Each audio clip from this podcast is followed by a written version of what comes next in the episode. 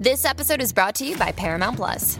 Get in, loser! Mean Girls is now streaming on Paramount Plus. Join Katie Heron as she meets the plastics in Tina Fey's new twist on the modern classic. Get ready for more of the rumors, backstabbing, and jokes you loved from the original movie with some fetch surprises. Rated PG 13. Wear pink and head to ParamountPlus.com to try it free.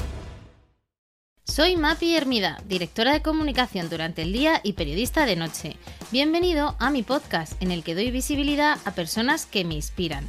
Y en esta ocasión también a una marca, Petramora, tienda de alimentación online que promueve el producto español y de la que desde hace años soy asidua. En su dehesa de la Guadaña, en Zamora, se pueden encontrar las mejores carnes y lácteos entre encinas, ovejas o vacas criadas en libertad. Petramora es nuestro mecenas de este capítulo y me hace especial ilusión porque compartimos valores comunes de artesanía, gusto por los detalles y trabajo bien hecho.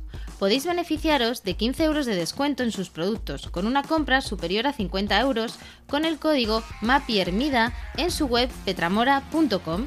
Y ahora sí, comenzamos. En este capítulo he invitado a Pedro García Guado, a quien muchos ya conoceréis.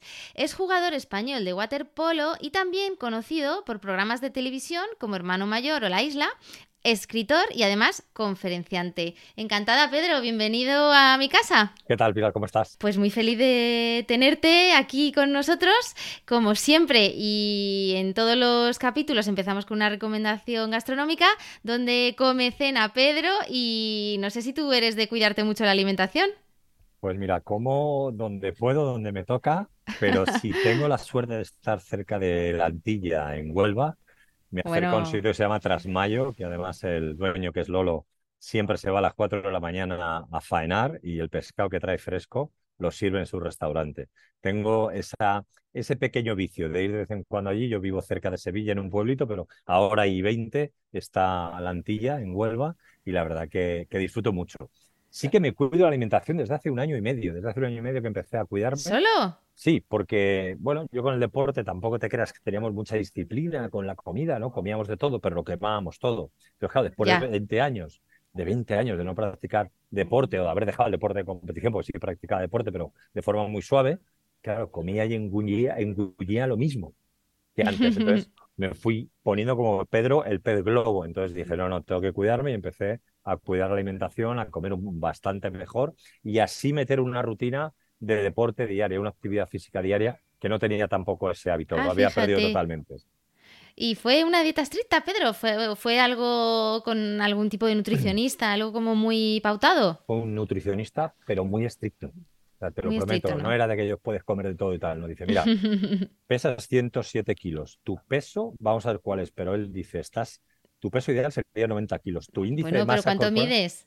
Ya, 1,93, pero es que él me- vio los índices. Fíjate, has dicho Ah. lo que decía todo el mundo. Me vio los índices, aparte que tenía un barrigón enorme y un- una cara plato, una cara pan importante. eh, me dijo, es que estás en obesidad tipo 2 a un 1% de meterte en obesidad tipo 2. ¿Por qué? Porque el índice, el índice de grasa corporal excedía en 6 puntos lo que para mi edad y mi altura era correspondiente. Yo estaba en un 30 y pico de tal por Guau. ciento de grasa cuando lo normal para mi edad, una persona que no hacía deporte y tal, era un 24. Imagínate, estaba con sobrepeso. Entonces, fue muy estricta. Pavo por la mañana, un yogur, un trozo de fruta a media mañana, un pla no un plato, un plato de comida pequeñito, de pimientos con atún, de una, una pechuguita de pollo, tal. Bueno, y la verdad que mi cuerpo fue bajando, bajando, bajando hasta los 90 kilos y ya desde entonces él me dijo, mira, ahora tienes un margen de 90 a 92. Y bueno, de vez en cuando me meto un chuletón, me meto mis dulces, pero siempre manteniendo esa, esa horquilla entre 90 y 92 y comiendo saludablemente. Decía que eh, había sido jugador de waterpolo. Me sorprende que, que en esa época, con la, la disciplina ¿no? que, que en parte teníais, ¿no tuvieseis también disciplina de Mm. alimentación y nutrición? Claro, éramos muy disciplinados a la hora de los entrenamientos. Sí que teníamos esa capacidad de esfuerzo, de sacrificio. Como equipo éramos un equipo que estábamos muy, muy bien engranados, pero sí que es cierto que éramos muy jóvenes cuando empezamos, entonces éramos un poquito anárquicos en eso y no era una, o sea, no había esa filosofía. El deportista de élite no tenía ese seguimiento que tienen ahora los deportistas de élite, con lo cual nosotros nos permitíamos bastante licencia, como comer un bocadillo de lomo con queso antes de entrenar, como ir a unos Juegos Olímpicos en Barcelona 92 y cambiar los tickets que tenían los voluntarios para comer en el McDonald's por camisetas para que nos dieran el ticket del McDonald's. O sea, imagínate cómo se puede llegar a, a, lo más grande. En este caso no es muy buen ejemplo, pero sí que luego a la hora de entrenar era muy, muy disciplinado, no tanto a la hora de comer. Fíjate. Oye, Pedro, cuéntanos un poco, ¿qué te lleva a iniciarte en el deporte, en el waterpolo? También lo he dicho, seguro que mucha gente lo sabe, pero por hacer un repaso rápido de tu trayectoria. Rápidamente, mis hermanas mayores, yo soy el hermano pequeño, aunque se me conoce en España por el hermano mayor, por aquel programa que has dicho al principio en la, en la presentación. Y mis hermanas mayores siendo nadadoras, yo siendo el pequeño de la casa, mi madre no me dejaba en casa, y menos por la cara de pillo que tenía, entonces me llevaba a la piscina y en la piscina empecé a nadar. Me pareció muy aburrido eso de hacer largos de un sitio a otro, aunque ahora me encanta ir y nadar en aguas abiertas y, y de vez en cuando pegarme mil metros, mil quinientos en una piscina de 25. Eh, eh, me gustó lo del waterpolo porque dos calles más allá de donde yo entrenaba estaban jugando con una pelota. Y dije, yo no quiero, es muy aburrido esto de nadar de un lado a otro, un lado a otro.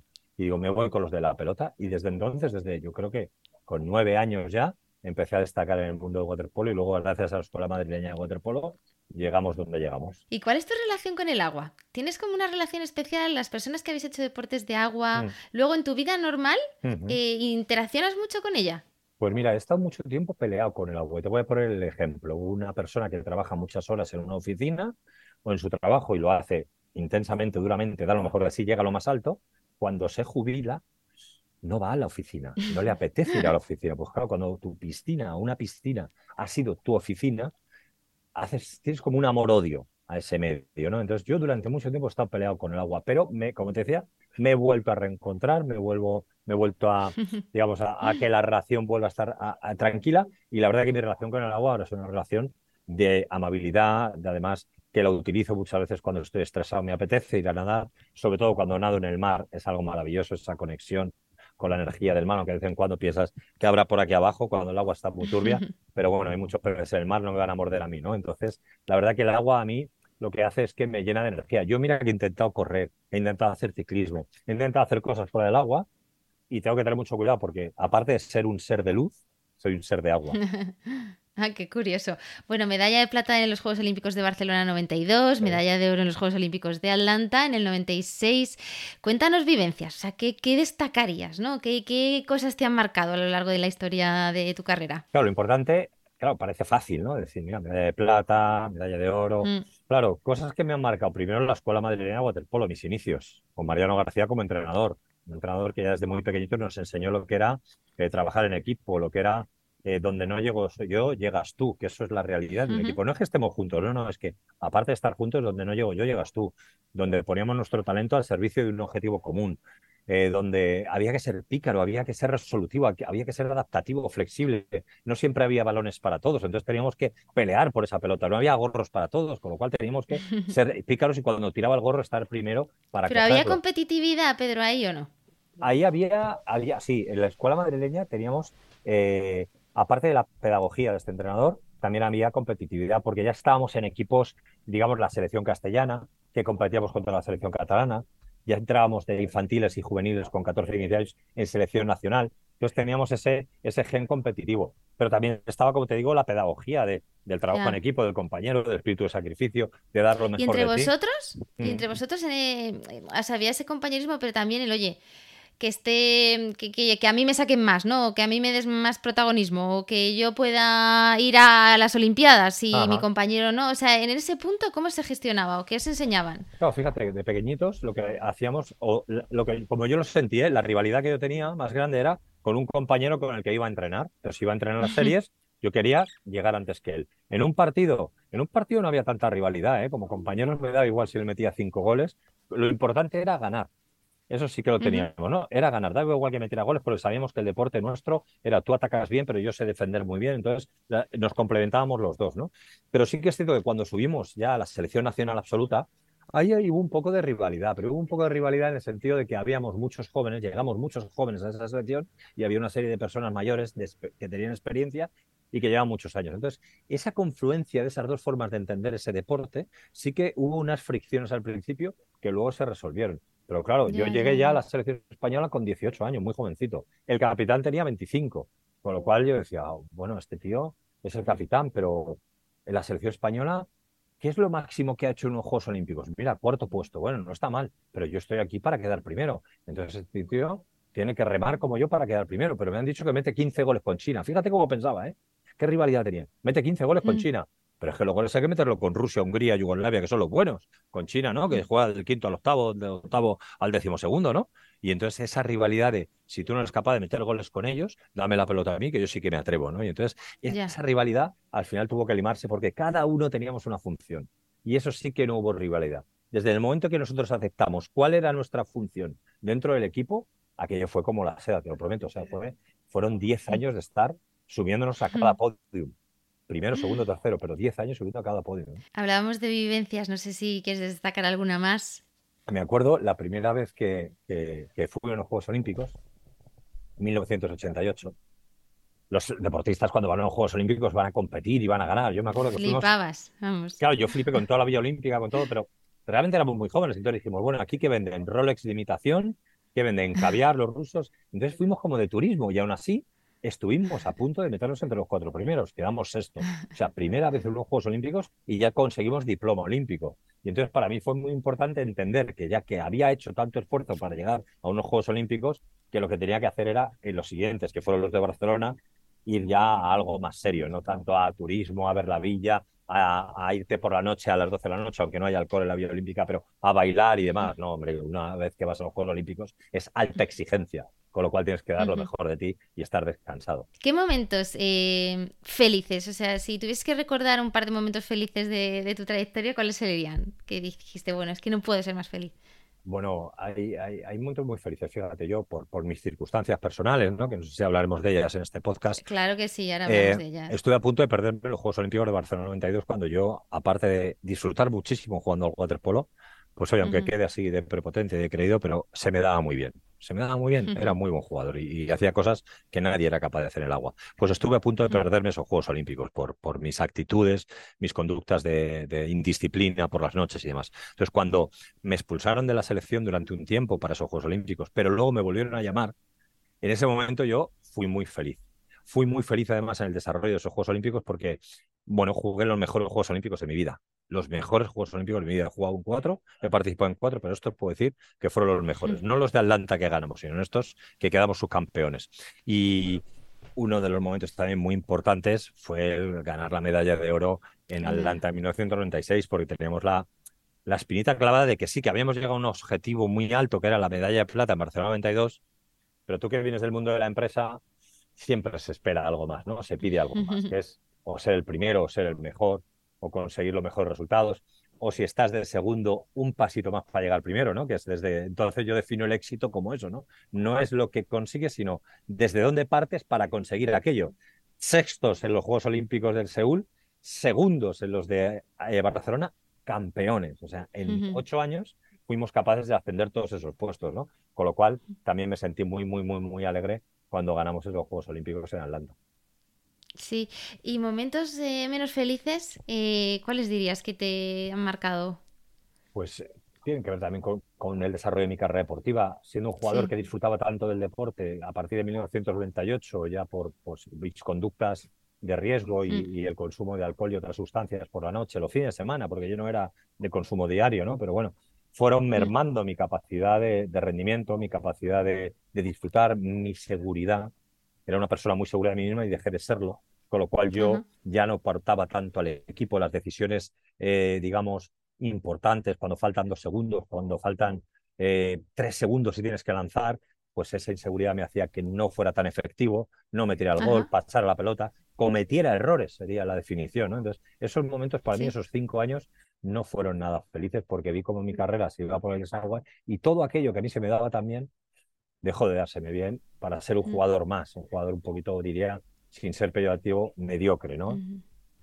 En alguna entrevista te he escuchado que, ya estabas incluso enganchado desde los 14 años al tema de la, de la droga. Es un tema delicado que hablas en numerosas ocasiones. También, bueno, pues trabajas de forma divulgativa, ¿no? Porque otros no caigan en, los errores, ¿no? Que tú dices que cometiste. Mm. Em, eh, eh, ¿qué, es, eh, ¿qué, es, lo que, a qué te llevó y, en cierta medida, ¿no? ¿Qué, qué recomiendas para aquellos que te escuchen?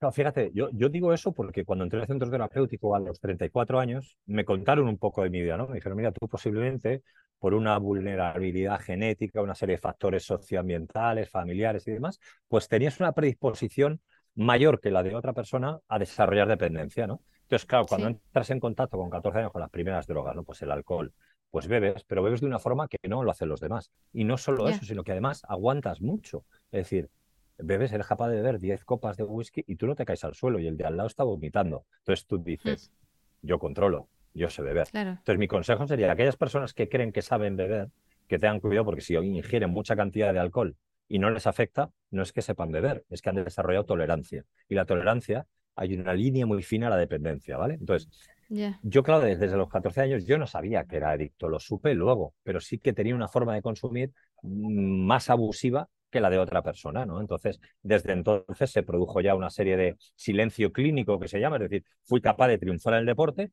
pero llegó un momento que se manifestaron los desastres. Entonces, ¿cómo divulgo yo ahora? ¿Cómo conciencio? ¿Cómo acompaño a la gente? Yo tengo dos centros de tratamiento donde impartimos terapias de grupo y ayudamos a gente a superar su adicción. Pues desde el conocimiento de que, mira, no eres mala persona, no eres más débil, ni mucho menos, pero sí que hay personas más vulnerables a desarrollar este tipo de dependencia. Eso sí, una vez la desarrollas, olvídate, no es que vayas a controlar, te vamos a enseñar a beber menos, eh, esta droga si puedes tomarla, esta no. Tienes que abandonar todo tipo de consumo de sustancias psicoactivas, ya sean legales o ilegales. Conocer eso puede ayudar mucho a los chicos y a las chicas, primero, a no entrar en contacto. Y una vez entrar en contacto, no tener lo que me pasó a mí, que fue falta de conciencia de riesgo. No tener la conciencia de que eso realmente me podía provocar una adicción y pensar desde el prejuicio y el estigma de eso es de barrios marginales. Eso es de gente que no tiene recursos. Eso es de gente. Yo soy campeón olímpico, a mí no me puede pasar nada, ¿no? Y entender también eso, que no porque no estés consumiendo cada día, no quiere decir que haya desarrollo de dependencia. Puede ser un consumidor cíclico, pero cada vez que consumes, lamentablemente lo haces abusivamente. Y cuando no lo haces, te encuentras mal, que esa es la definición también de, de adicción. No es lo que pasa cuando consumo, es cómo estoy cuando no consumo. Y estoy muchas veces con necesidad de consumir, pero bueno, con el deporte, yo digo que gracias gracias a que tuve el deporte, porque los momentos que yo estaba entrenando no me estaba drogando. Si no, yo no sé si podríamos estar hablando aquí, porque mis consumos eran muy abusivos. Imagínate que hubieran sido diarios. Yo no creo que estuviera aquí ni con la capacidad de raciocinio que tengo, ni la capacidad cognitiva que tengo. Yo trato con muchas personas que llegan a los centros terapéuticos muy dañados. ¿no? Entonces, bueno, a cada persona le lleva una circunstancia personal a entrar en contacto con el consumo. A mí fue la curiosidad.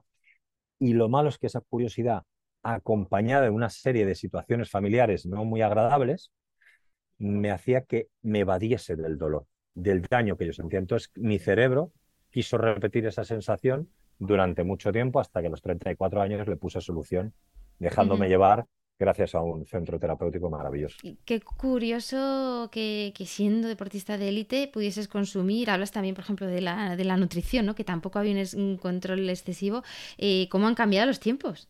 Porque eso hoy en día sería inviable. Claro, fíjate que en mi caso no era un consumo relacionado con el deporte para rendir más, era un consumo relacionado con lo lúdico, con el ocio. Entonces, claro, también las sustancias que yo tomaba, pues a lo mejor en dos, tres días por la orina estaban eliminadas. No teníamos una presión por parte de las entidades que se dedicaban a perseguir el doping, porque entendían que en el waterpolo no había doping. No eran los deportes donde la gente necesitase doparse. Entonces, ¿Qué tenía? Yo me autorregulaba. Yo decía, hay una Copa del Rey, no voy a tomar eh, droga ilegal. Hay una. Eh, no iba a salir antes de la final, por ejemplo, de la Copa del Rey. Hay una, mm. un campeonato internacional, no voy a arriesgarme. Como tenía esa capacidad de autocontrol, pues entonces yo podía espaciar mucho los consumos. Hasta que, como te he dicho, en esos cinco últimos años, yo ya estaba con un malestar tan constante que mis consumos o mis periodos de consumo se acortaban pero nunca me puse en riesgo de poder dar positivo en un control, porque yo mismo me decía, puede perder mi carrera deportiva por esta estupidez. Fíjate cómo pensaba, ¿no? En vez de decir, joder, mm, deja de consumir y ya está. Pero me acuerdo que un año, en el 97 al 98, dije, yo no voy a consumir nunca más. Claro, me veía pues deteriorado y todavía me queda mucho recorrido. Estuve un año entero sin consumir ninguna sustancia. Pero te lo digo de verdad, claro, por mí mismo, sin pero claro, estaba agresivo, me comportaba de forma agresiva, muy obsesivo, eh, me obsesionó con la alimentación sana, con las mm. proteínas, con las pesas, entonces cambié mi carácter hacia un carácter muy irascible. Claro, es un psiquiatra que me vio con el tiempo y dice, tú no te diste cuenta, pero ya estabas pasando un año en síndrome de abstinencia. Sustituiste con otras cosas, pero al no tomar sustancias tu cabeza la quería. ¿Y qué pasó? En el 98, cuando ganamos el Mundial, ahora sí que me puedo dar un homenaje. Y entonces volví a tomar alcohol. Y al tomar alcohol ya fue lo que te he dicho, del 98 al 2003, en caída libre. Entonces, eh, la adicción es una enfermedad que hay que saberla entender, ¿eh? porque nos engañamos mucho, la gente se engaña mucho. Yo veo mucha gente por la calle y digo, mira, pobrecito, es adicto y no lo sabe, o es adicta y no lo sabe. Pero bueno, eso es lo que me pasa a mí también. En 2003 ingresas en ese centro de rehabilitación y ¿cómo es un proceso de, ingreso? Eh, es muy bonito, ¿eh? el proceso de ingreso. La gente dice, qué, qué duro, qué orgulloso tienes que estar. No, no, era mi obligación. Igual que te tienes que recuperar de una enfermedad como la gripe o de una rotura de pierna y guardar reposo, de la adicción es tu obligación salir. Entonces, el centro terapéutico, el centro terapéutico bebía del modelo Minnesota de Estados Unidos, el modelo Cinnamon, era bastante confrontativo. Perdón, la confrontación quería decir, yo te digo A y el terapeuta me devolvía B, Z y X, contrario a lo que yo estaba pensando, para que yo, mi forma, mi mapa mental lo cambiase y, y me diese cuenta que si yo no era capaz de cambiar ese mapa mental irremediablemente, como había pasado los últimos 20 años, acabaría consumiendo. Entonces lo que me hicieron ver es, déjate llevar. Una, una máxima brutal, la humildad. La humildad para reconocer que yo no estoy bien, no pienso bien, me pongo en tus manos. Dime qué tengo que hacer. Yo solo no voy a poder. Eso es maravilloso porque yo venía del deporte de equipo. Imagínate, ese aprendizaje lo tenía. Yo solo no puedo conseguir esto. Necesito de tu sabiduría como terapeuta, que llevas 20 años, estirarte, capitán del equipo. Necesito de tu sabiduría para ganar a los rusos. Aunque metas tú el gol o yo, me da igual, pero necesito eso. Entonces, eso lo absorbí enseguida. Vencer el miedo. En el proceso de recuperación tienes que vencer el miedo. Te has acostumbrado a vivir de una manera que cuando te quitan esa manera de vivir, no sabes vivir.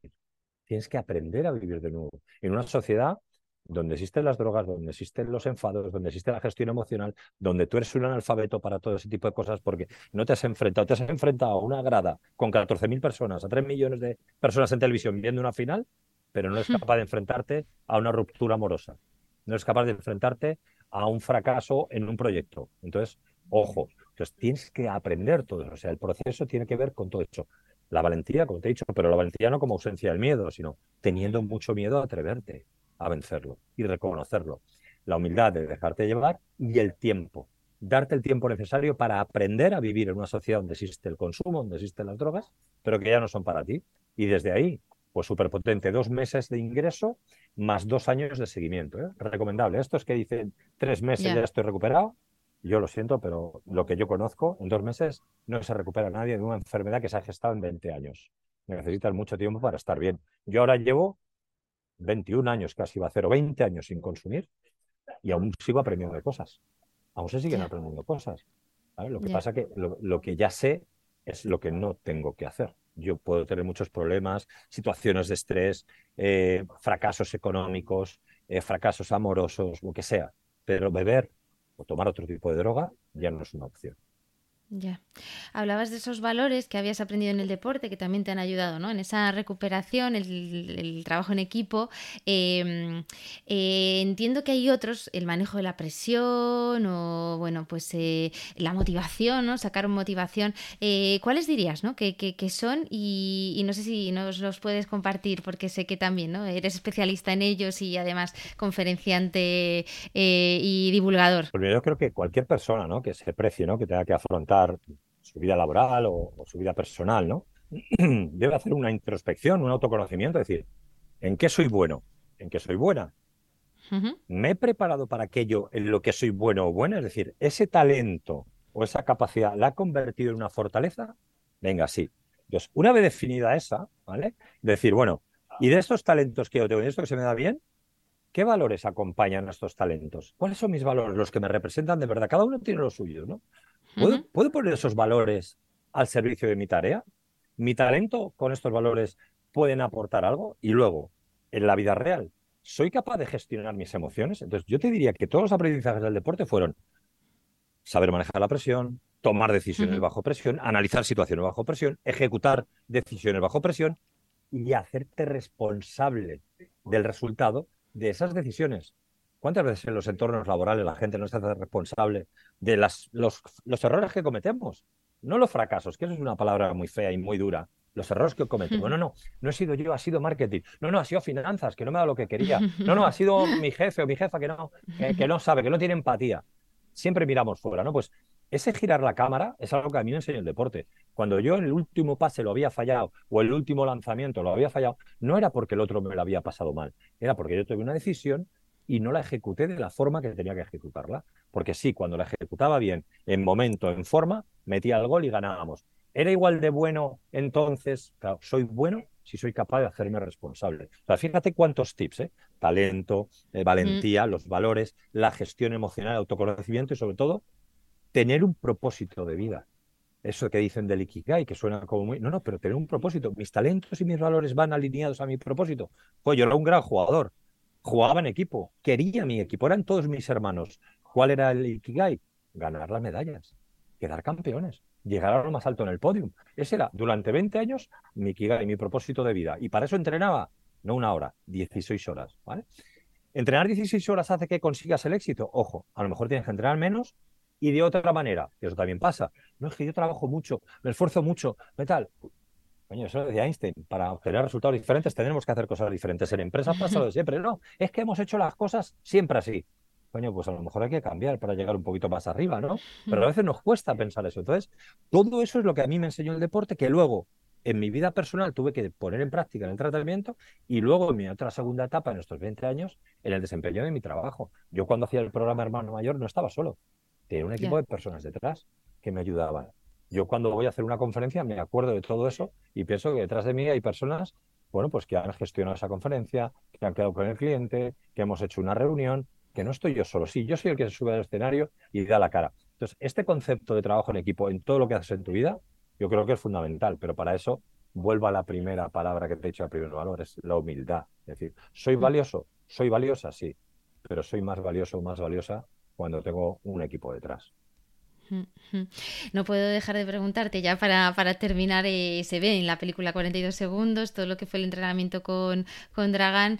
Em, ahí entiendo que también ¿no? te curtiste en resiliencia, en adaptación al cambio, en, eh, no sé, eh, ¿qué, ¿qué, valores no sacaste de ese periodo? Claro, fíjate, saqué el aprendizaje, por un lado, de, a ver, hay que obtener un resultado a corto plazo. Estábamos en el 90, los Juegos Olímpicos eran en el 92, veníamos de un sexto puesto cuatro años antes en Seúl, había que hacerlo bien. Pues este tío nos aprieta tanto porque quiere obtener resultados a corto plazo. Tipo de liderazgo. Quiero obtener resultados a corto plazo, aprieto al equipo al máximo y le llevo al límite. Le llevo al límite de tal manera que no sepan si tienen o no asegurado el puesto, con lo cual ninguno se relaja. Hmm. No íbamos los mejores, digo yo, fuimos los que sobrevivimos a esa presión. Claro, él dijo, voy a tener un equipo, yo no sé si serán los mejores, debió pensar, si se me lesionan, mala suerte, pero sí que van a saber manejar la presión. Entonces, ese fue un aprendizaje. Ese hombre a mí me enseñó, primero, a no dar por hecho que tengo el puesto asegurado, por muy bueno que sea, ¿vale? Y segundo, a saber manejar y mantener la presión, porque luego... Qué duro, ¿no? Ahí con los compañeros, ¿no? Totalmente, totalmente. Y, y, y, y ¿sabes lo que hizo también muy bien? Que eso a veces pasa.